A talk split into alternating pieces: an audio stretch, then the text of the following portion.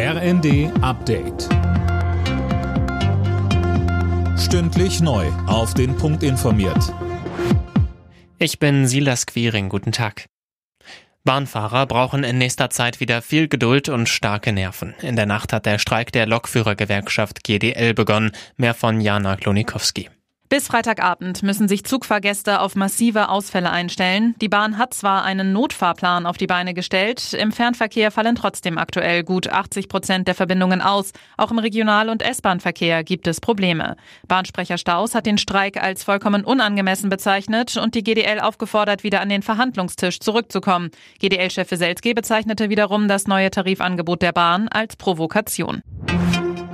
Agrarminister Özdemir hat das Vorgehen der Ampel bei den geplanten Kürzungen im Agrarbereich als falsch bezeichnet. Man hätte Verbandsvertreter und ihn als Minister einbinden müssen. Für die Zukunft sagte er zu, die Branche bei der Transformation hin zu mehr Tierwohl und Klimaschutz zu unterstützen.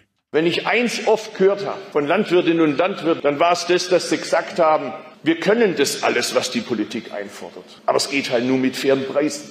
Deshalb wollen wir die Stellung der Erzeugerinnen und Erzeuger in der Wertschöpfungskette stärken und Praktiken, die sie benachteiligen, verändern.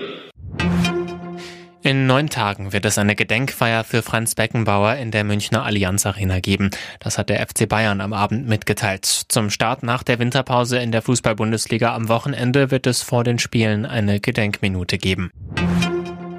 In Düsseldorf startet heute die Heim-Europameisterschaft. Nein, nicht die der Fußballer, sondern der Handballer. Deutschland empfängt am Abend zum Auftakt die Schweiz und zwar vor einer Rekordkulisse. Im Düsseldorfer Stadion werden über 50.000 Fans dabei sein.